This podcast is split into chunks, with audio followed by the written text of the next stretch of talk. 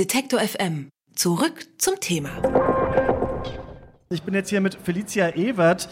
Sie kämpft dafür, dass Transstimmen gehört werden, aber auch die von anderen marginalisierten Gruppen. Und vor allem setzt sie sich mit dem Problem auseinander oder unter anderem, dass viele Feministen und Feministinnen diese Stimmen nicht hören. Vor allem, wenn sie cisgeschlechtlich sind, also sich mit dem Geschlecht identifizieren, das ihnen bei der Geburt zugeteilt wurde.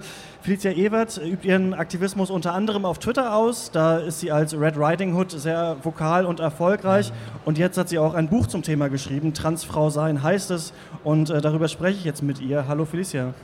Ja, hallo, schön, dass ich hier sein darf. Also zunächst mal, mein Twitter-Name ist Red Hiding Hood. Hiding Hood? Ja, das, das, ist, das, ist, das passiert aber ständig. Das ist überhaupt gar kein Problem. Das passiert allen Leuten. Das ist kein Ding. ja. Gut, direkt mit einer falschen Behauptung in die, ins Interview äh, äh, zu gehen. Ja, sorry. Ähm, du bist äh, eine sehr prominente Stimme, wenn es äh, auch um die Kritik von verschiedenen Arten von Feminismus geht, wenn diese nicht äh, intersektional sind, also nicht andere ähm, benachteiligte Gruppen mit einschließen. Wann hast du selbst gemerkt, dass so manche Spielarten des Feminismus ein Problem haben? Das hat sich bei mir schon vor meinem Coming Out tatsächlich abgezeichnet. Also ich muss sagen, mein Coming Out auf Twitter hatte ich 2014 und das war tatsächlich auch für mich ab da habe ich gemerkt, äh, als ich die ersten, also offen als Frau, andere Frauen und, Feministinnen kritisiert habe, da habe ich gemerkt, dass mir das erste Mal wirklich, ähm, wirklich harte Kritik entgegengebracht wurde, was ich mir anmaße, was ich mir herausnehmen würde, dass ich mir Frau sein aneignen würde und äh, gegen andere Frauen hetzen würde. Das ist mir tatsächlich entgegengeschlagen. Das passiert auch bis heute noch. Das ist bis heute halt noch der Fall. Und ähm, da war mir einfach klar, ich muss mich dort unbedingt behaupten, ähm, weil ich nun mal eine Frau bin und eine mehrfach marginalisierte Frau. Und da muss ich meinen Standpunkt auch in irgendeiner Weise behaupten und mich durchsetzen, damit ich gehört werde. Ja. Jetzt äh, jährt sich ja seit, äh, seit einem Jahr das Hashtag ähm, MeToo. Wie hast du diese Bewegung so aus deiner Sicht erlebt? Also MeToo an sich war für mich tatsächlich auch schon drei Jahre nach meinem Coming Out noch schwer, mich da ernsthaft zu beteiligen, weil es für mich immer noch, noch so kleine Schritte sind, mir, mir klar zu werden, was ist für mich, was darf ich, was darf ich für mich beanspruchen, wo ist mein Platz. Also ich, das sind alles Dinge, die ich für mich lernen muss. Mir sind währenddessen auch Dinge aufge ja, selber erst bewusst geworden, die ich erlebt habe, die ich vorher so als irgendwas Alltägliches, Beiläufiges irgendwo abgetan habe in meinem Leben. Und gerade auch in der, in der Zeit, seitdem ich nun, nun meiner geschlechtlichen Transition begonnen habe und offen als Frau auch auftrete in der Welt und man entsprechend auch mit allen Vorurteilen, mit ähm, misogynen Attacken, Beschimpfungen, Beleidigungen konfrontiert werde. Und trotzdem musste ich erst für mich lernen, das betrifft mich auch, weil ich eben eine Frau bin. Ja. Kann man denn, also würdest du sagen, dass ähm, wenn man sich jetzt so Mainstream-feministische Bewegungen anschaut, dass man auf die immerhin gut intersektional aufbauen könnte oder müsste man eigentlich nochmal komplett ans Reißbrett zurück? das ist gut. Nein, natürlich muss ich daran irgendwo eingreifen, aufbauen, aber ich muss auch immer wieder den Punkt klar machen, dass viele feministische Bewegungen ähm, die bestehende Zweigeschlechtlichkeit und geschlechtlichen Biologismus ebenso verinnerlicht haben, wie es viele offen transfeindliche Personen auch haben. Es äußert sich anders, es äußert sich nicht in Form von brutaler Aggression, nicht in Form von offener Beleidigung oder gar körperlichen Drohungen. Aber es passiert eben trotzdem, oder es ist diese Zweigeschlechtlichkeit und diese transweiblichen Strukturen sind in allen Feminismen dennoch vorhanden. Die sind auch bei Transpersonen vorhanden. Das ist ja das, was ich Leuten auch klar machen muss. Wir Transpersonen oder ich jetzt gerade als transgeschlechtliche Frau, wir bekommen kein, äh, kein Update oder kein Lexikon in die Hand gedrückt, wenn wir ein Coming Out haben oder wenn wir das vorhaben, sondern wir müssen uns das Wissen ja auch erst Stück für Stück äh, erarbeiten. Wir haben diese transfeindlichen Einstellungen, die haben wir auch alle verinnerlicht. Das heißt, es ist für mich die Aufgabe, Leuten klarzumachen, ihr könnt euch da nicht aussprechen, ihr könnt euch nicht freisprechen davon, dass ihr diese Einstellung auch verinnerlicht habt. Wir alle haben sie, wir Transpersonen und ich als Transfrau eben auch. Und ich, das muss ich mir auch jederzeit bewusst machen. Und dafür muss ich auch kämpfen, dass in, in Mainstream-Feminismen, in eher Cis-Feminismen irgendwo mein, mein Standpunkt irgendwo auch klar zu machen. Und das tue ich sehr laut und nun ja, auch nicht immer, ich, ich sag mal so, ich gebe die ähm, Einstellung und auch die, die Wut, die mir entgegenschlägt, die versuche ich aufzufangen und sie umgedreht zu den Absendenden wieder zurückzuleiten. Das ist jetzt, klingt jetzt total abstrakt. Ich versuche quasi ähm, Stereotype, ich versuche äh, irgendwelche äh, wirklich völlig diskriminierenden Phrasen umzukehren und an cisgeschlechtliche Personen zurückzuleiten. Und plötzlich entdecken sie, dass es ja total diskriminierend ist, was ich denen entgegenhalte. Kannst du mal ein Beispiel geben? ähm, beispielsweise würde ich sagen, ähm, es ist ziemlich gefährlich, wenn hetero-cisgeschlechtliche Personen Kinder haben. Das klingt auf einmal total harsch, brutal und diskriminierend für die. Das ist etwas, was mir täglich entgegengebracht wird. Völlig, völlig banal äh, werden mir solche, solche Einstellungen, solche Phrasen entgegengeschleudert, dass ich nicht in der Lage sein könnte, mich um Kinder zu kümmern, weil ich eine Transfrau bin. Und auf einmal denken Leute, dass das irgendwie brutal diskriminierend wäre, wenn ich das zu ihnen zurückleite, um einfach mal klar zu machen, was ich jeden Tag via Twitter an Botschaften erhalte. Aber hast du das Gefühl, das kommt auch an? Also wenn du es dann zurückschleuderst, dass dann tatsächlich ein Umdenken stattfindet oder geht es bei den Leuten was ich, in ein Ohr rein und ins andere, aus dem anderen wieder raus? Also es ist völlig, äh, völlig unterschiedliche Reaktionen, ich erhalte. Ich halte wirklich Unverständnis, das gibt es natürlich, aber es gibt auch viele Leute, die mir nach einer langen Zeit, wenn sie mir folgen, wirklich danken, weil sie gesagt haben, es war ein unfassbar schmerzlicher Prozess, das zu erkennen, diese Einstellung, die, die wir alle mit uns rumtragen, bei sich selbst wahrzunehmen. Und dann danken sie mir auch wiederum dafür, dass ich das auch mit einer gewissen Härte tue. Denn ich werde an keinem Tag auf Twitter geschont. Und deshalb versuche ich das in irgendeiner Weise zu kanalisieren und zurückzugeben, ohne selber so unfassbar abfällig und völlig entwürdigend auf Menschen zu reagieren, wie es mir jeden Tag widerfährt. Das wird ja wahrscheinlich, ähm, je bekannter du wirst, immer schlimmer, oder? Was dann da auf Twitter kommt oder je mehr Aufmerksamkeit ähm, man erregt. Wie, wie geht man damit um?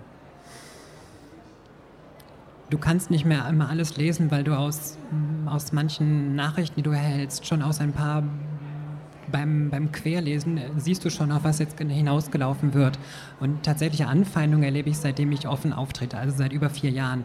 Aber innerhalb der letzten innerhalb der letzten sechs Monate oder sagen wir innerhalb des letzten Beginn des letzten Jahres jetzt hat sie das alles nochmal massiv verstärkt, dass ähm, ich ganz gezielte Absprachen meines Geschlechts ohnehin immer erhalte ähm, in Kombination mit misogynen Beschimpfungen, mit Vergewaltigungsdrohungen, mit Morddrohungen, mit, mit Drohungen von körperlichen Attacken. Nur die gehen halt einfach mittlerweile auch noch weiter, weil ich nun mal eine Transfrau bin, die man in der Öffentlichkeit auch steht, erzähle ich auch von Dingen, die, von denen Leute nicht immer Bescheid wissen. Also erzähle ich über die Frau, mit der ich verheiratet bin. Ich erzähle über unser Kind, was bald geboren wird.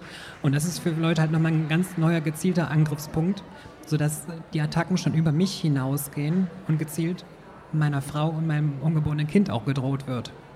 Also Leute haben in ihrem Kopf verinnerlicht, dass sie, dass es irgendwie Sinn ergeben könnte, dass sie meine, meiner Frau und meinem Kind mit körperlicher Gewalt oder sogar mit Mord drohen, um, um Leuten klarzumachen, dass ich ein schlechter Einfluss auf mein Kind wäre. Was denkst du, woher kommt der Hass bei diesen, bei diesen Leuten? Fühlen die sich so in ihrer eigenen Identität irgendwie bedroht von Menschen, die nicht äh, cis und hetero sind?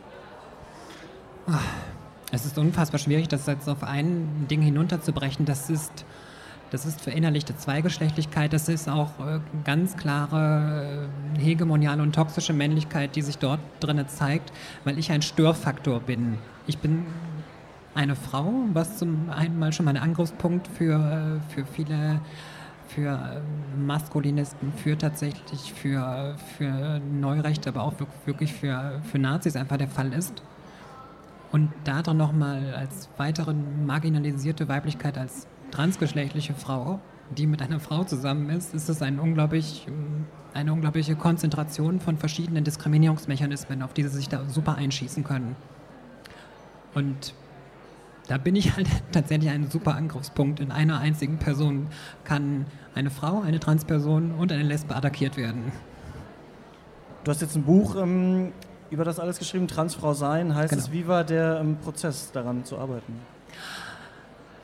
Im, der Prozess selber setzt sich ja aus verschiedenen Teilen zusammen. Das Buch besteht ja zum einen aus äh, wissenschaftlicher Arbeit, also ich habe Teile meiner Bachelorarbeit da drin verarbeitet. Ich habe autobiografische Parts drin verarbeitet aus tatsächlich täglich Erlebtem, was mir mitunter passiert ist, was gar nicht mal große gefährliche Attacken sein müssen, also die ich tatsächlich draußen im Real Life offline erlebt habe, die aber einfach extrem prägend waren. Und das sind Dinge, die eingeflossen sind. Und zusätzlich ist die ähm, ist hierbei nochmal der rechtliche Aspekt ein ganz großer Teil innerhalb dieses Buches. Nämlich die bestehende Rechtslage in Deutschland ist für viele Leute ähm, unbemerkt oder tatsächlich einfach unwissend äh, extrem einschneidend weiterhin für transgeschlechtliche Personen. Und deshalb war es mir da unglaublich wichtig, dem einen großen Part einzuräumen innerhalb des Buches. Was ist da das Problem oder was müsste sich da ändern aus deiner Sicht? Also die Rechtslage sieht nach wie vor vor, dass Transpersonen als Abweichung von der Norm gelten. Wir müssen, wir stehen ständig unter Beweisdruck, dass wir tatsächlich unser Geschlecht sind. Ich muss, ich muss vor äh, einer Therapeutin, ich muss vor einem Richter, ich muss vor zwei verschiedenen Gutachtern und vor verschiedenen Personen, die ich gar nicht live getroffen habe, weil die in, in beispielsweise beim äh, medizinischen Dienst der Krankenkassen sitzen, muss ich vor diesen Menschen beweisen, dass ich tatsächlich eine Frau bin. Ich habe mein Frausein also immer wieder unter Beweis zu stellen es wird nicht akzeptiert, sondern ich muss immer und immer wieder klar machen, dass sich daran nichts ändert, auch in naher Zukunft oder in ferner Zukunft nichts ändern wird an diesem Zustand. Ähm, und das mag für cisgeschlechtliche Menschen komisch klingen, aber das ist ihr, es erscheint nicht wie ein Vorteil und es sollte kein Vorteil für, für uns, äh, für cisgeschlechtliche Menschen sein, aber unter diesem Druck stehen sie nun mal in der Regel nicht, sich immer und immer wieder beweisen zu müssen, tatsächlich ihr Geschlecht zu sein neben dem Druck, sich vor, vor fremden Personen jedes Mal wieder völlig öffnen zu müssen, ist es auch ein finanzieller Druck. Denn beispielsweise das gerichtliche Verfahren musst du selber tragen. Also das waren bei mir etwa 1200 Euro, die ich aus, meine, aus meinen Finanzen ähm, darlegen musste. Äh, und darüber hinaus ist es mit Wartezeiten natürlich einfach verbunden. Es ist ein, es ist ein brutaler Verwaltungsakt, den kaum jemand wahrnimmt, weil, sich, weil es nur sehr wenige Menschen tatsächlich betrifft. Und das floss nun mal selbstverständlich auch in das Buch ein. Ja, das war mir unglaublich wichtig. Wie kam es denn zu dieser Entscheidung, da m, hm, politische, äh, nee, persönliche Texte mit auch wissenschaftlichen so zu vermischen? Ist das, hast du das Gefühl, dass du damit vor allem am besten ausdrucken konntest, was du sagen willst, dass du verschiedene Textformen da wählst? Das Buch soll mich ja auch so ein Stück weit widerspiegeln. Und deshalb war es mir von vornherein ähm, wichtig, keine, keine äh, rein, es sollte keine, keine verschriftlichte ähm, Masterarbeit oder irgendwas in dieser Richtung werden. Ich möchte es ja auch etwas zugänglicher gestalten. Und so, so sehr, so, so wie mein Twitter-Stil ist, nämlich, äh, nämlich brachial, satirisch, ähm, so wollte ich das eben entsprechend auch in dem Buch wieder einfließen lassen. Denn mitunter gibt, kommt es einfach zu Situationen, die mich auch selber zum Lachen bringen, wenn ich mich immer und immer wieder wiederholen muss. Und das war mir auch wichtig, das entsprechend im Buch irgendwo unterzubringen. Da sollen sich ja auch Leute drin wiedererkennen, also auch andere Transpersonen, die das nun mal selber auch erleben und, und sagen, ja, stimmt, okay, kenne ich, kommt mir sehr bekannt vor. Das Buch heißt äh, Transfrau sein und ist bei Edition Assemblage erschienen und Felicia Ewert war ähm, im Gespräch bei Detektor FM in N99. Vielen Dank. Ja, vielen Dank. Detektor FM gibt's übrigens auch als Radio für den ganzen Tag. Wir machen mutiges und unaufgeregtes Radio im Netz. Denn Radio kann mehr sein als Hits, Hits, Hits. Mehr Infos gibt's auf Detektor FM.